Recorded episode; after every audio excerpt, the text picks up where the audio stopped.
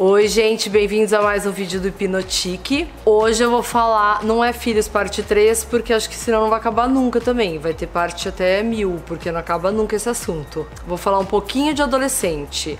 Não que eu tenha mil e umas, assim, os meus são adolescentes, não tenho mega experiência, mas pelo que eu vivi, pelo que eu tô vendo agora, é, eu cheguei a uma conclusão que eu quero dividir com vocês. Não sei se vocês vão concordar ou não. O que está acontecendo é, que eu tô vendo uh, um monte de coisa ruim acontecer com adolescentes, né? E daí todo mundo culpa a internet. Ai, porque os dias de hoje, a internet, tudo é internet. Não tem nada a ver com internet, gente. Antes a gente tinha a rua também, a gente ficava na rua.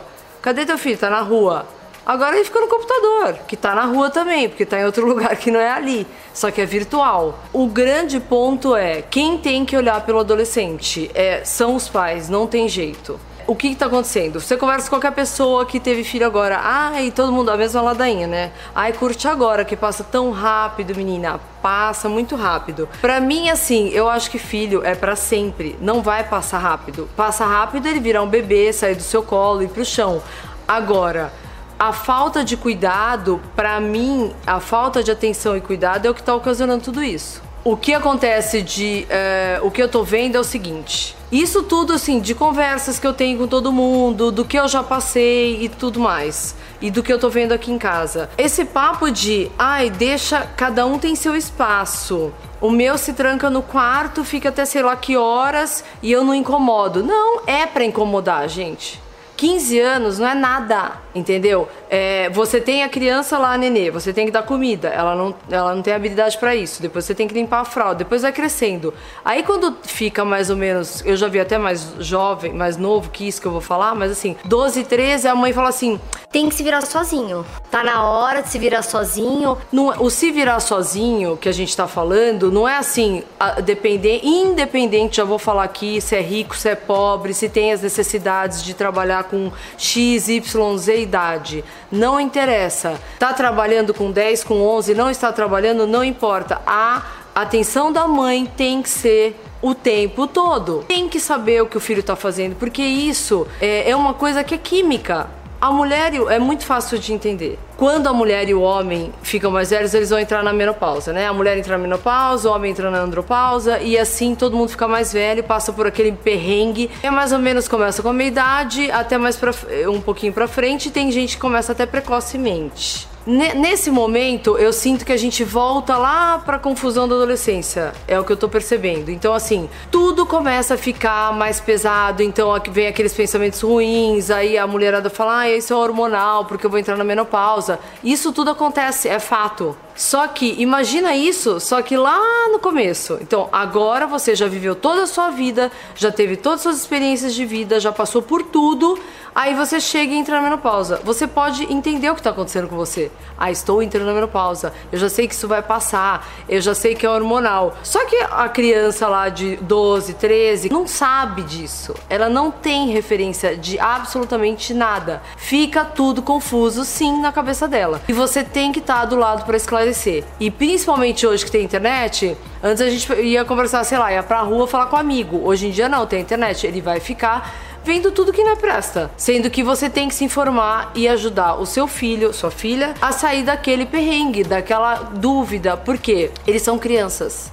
Como se fosse um corte de grama. Vai lá e poda aquela grama. Aquela poda de grama para nascer grama nova é ele saindo daquela fase é, de criancinha né, né, né, e virando adulto. E ele não tem a referência do que é ser um adulto. Então, óbvio que ele vai ficar ansioso, vai ficar deprimido, não vai saber o que está passando pela cabeça dele, vai se fechar, vai entrar no quarto, fechar a porta, vai entrar na internet, que é uma fuga, e vai começar com um monte de problema. Aí ele não vai parar para conversar com a mãe e com o pai, e a mãe tá achando que aquilo tá tudo ótimo. Não, aí não vou interromper. Não, imagina, 15 dias no acampamento, acho maravilhoso. Tem que criar independência. Intercâmbio, então, nossa, um ano, acho ótimo. Então parece que eu tô sentindo uma coisa que elas querem se livrar, entendeu? Não estou generalizando. Se a carapuça servir o problema de vocês. Mas assim, eu não tô acusando, eu não tô nada. Eu só acho que cada um tem que olhar pro seu sim. Pois no mundo teve o filho, agora vai ter que cuidar. O dia que aconteceu uma coisa, uma tragédia aqui em São Paulo, era até alguém da, da é conhecido deles, enfim. O que que eu falei? Eu tive um jantar, eu tive uma conversa na hora do jantar falando para eles tudo isso. Que eu acho que, independente do que eles queiram fazer, das regras da cabeça dele, eu vou me meter até o final. Eu vou me meter enquanto tiver na fase que eu tenho que me meter, né? Não depois de casada, lógico, né, gente? Lá com filho, não vou. Então é o seguinte, aí eu escutei, falei tudo isso, escutei o seguinte do meu filho, que eu amei. Aquilo me tocou, que foi o seguinte.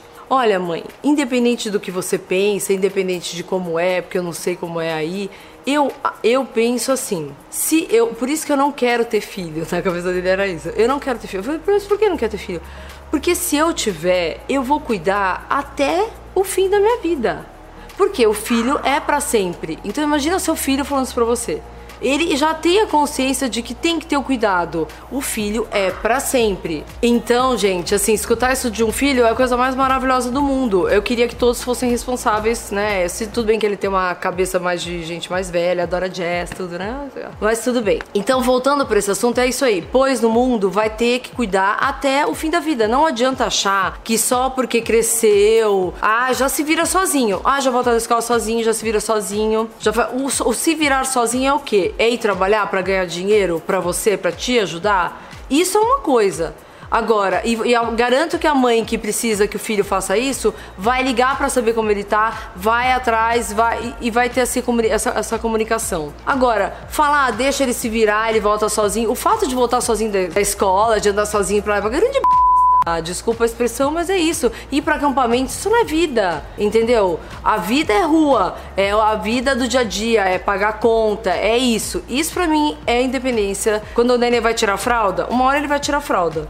Então você, mãe que tem bebê, não fica na neurose da turminha da porta da escola, que fica assim, nossa, o meu tirou fralda com um ano. Você acredita? Aí o meu, então, que começou a gatinhar. Aí você vai começando a entrar naquele desespero. Tira a fralda com três, quatro, deixa a criança. Uma hora ela vai se limpar sozinho, te garanto. Uma hora a criança vai comer sozinha. Então, é isso tudo, essas regrinhas de quando é bebê, não, assim, na prática, na vida adulta, não funciona. Eu posso dar um exemplo ótimo que assim, eu vida inteira, né, almoçando junto, tudo ensinando talher, tarará. Só que na hora que está na minha frente comendo, é tipo esquece tudo. Na casa dos outros faz tudo, você recebe altos elogios na nossa frente, entendeu? Eu como assim você tá comendo desse jeito? Mãe, na casa dos outros tudo bem, eu faço direitinho, mas eu quero que faça na minha frente, né? Já que eu ensinei, quero ver se, se rolou, se captou a mensagem. Enfim, então essa coisa da mãe achar que tá se livrando porque virou adolescente, sinto informar que vai dar errado. Uma hora a corda estoura e é o que tá acontecendo ultimamente. Então, eh, vocês têm que pensar não tem que. Isso aqui não é uma regra, não vou ensinar como virar adolescente, nada disso. Eu quero que você comece a pensar. Mãe de adolescente, comece a pensar. Se você vai trabalhar o dia inteiro e você não sabe o que seu filho faz dentro de casa, aí ele tá com tirando nota baixa, tá com problema de foco na escola, porque é normal da adolescência ficar com aquela coisa, aquela leseira, não tá com vontade de nada, tá desestimulado porque não sabe o que a vida vai trazer para ele. Eu sei, eu sei que depois cai a ficha, só que antes de cair a gente fica no desespero, né? Como que eu vou ganhar minha vida, a hora que acabar a escola, como que eu vou ganhar dinheiro, como vai ser? É o seguinte, perde o foco, perde tudo. Aí você não sabe o que o cara tá fazendo em casa. Ele está jogando videogame enlouquecidamente com os amigos, com aqueles jogos de arma e não sei o que. Aí a mãe, nossa, ele não tá dormindo, ele não tá indo bem na escola, só tem dor de cabeça. Aí o que faz? Leva no psiquiatra. Aí precisa medicar. Aí vai dar calmante para dormir. Só que ele dá calmante para dormir, e aí o cara acorda, vai pra escola, volta pro jogo de arma. Que aquele jogo, juro por Deus, eu jogava antes de ter filho também. Você fica 30 horas assim, ó. Parece uma jarra de café e saiu. É estimulante aquilo. Aqui em casa todo mundo já sabe. É assim, tipo, não à noite esquece filme de terror, né? Que sempre vem o marido, né? Pro filho. Normalmente quem tem filho assim, ai, vamos assistir esse filme? Era tipo assim, eu vi o trailer. Eu falei, gente, eu não vou dormir essa noite. Vocês não vão assistir esse filme. Porque todo mundo vai ter pesadelo, é um sono chato. Então, assim, tem que poupar e mostrar o que que acontece. Então, não adianta você ficar curando a causa Teu filho tá indo mal da escola, tá fazendo tudo. Tenta pelo lado natureba primeiro. Esses jogos de arma enlouquecidos, ele vai deixar a criança mais ansiosa, adolescente mais ansioso.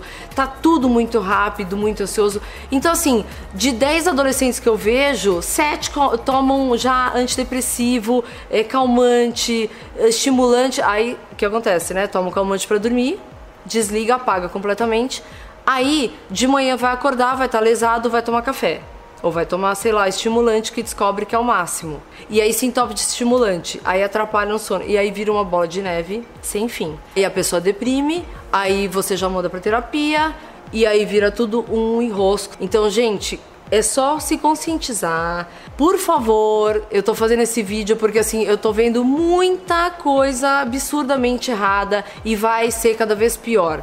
E aí a culpa é sempre da internet, sendo que a culpa, a, a culpa tá sendo dentro da própria casa, na base familiar. Todo mundo tem seu perrengue, seu problema, um é separado, outro cria sozinho, outro trabalha. Mas eu já vi exemplos de pessoas que trabalham fora de casa a vida inteira, horas e horas e horas, vários empregos para sustentar os filhos, e os filhos fazem amém, fazem tudo que manda, sabe, segue a regra, são duas crianças incríveis, maravilhosas não se metem em droga, briga nem nada. Não são deprimidos, nunca foram em psiquiatra, não precisa tomar calmante, não precisa nada. Então, vocês sabem que tem alguma coisa errada.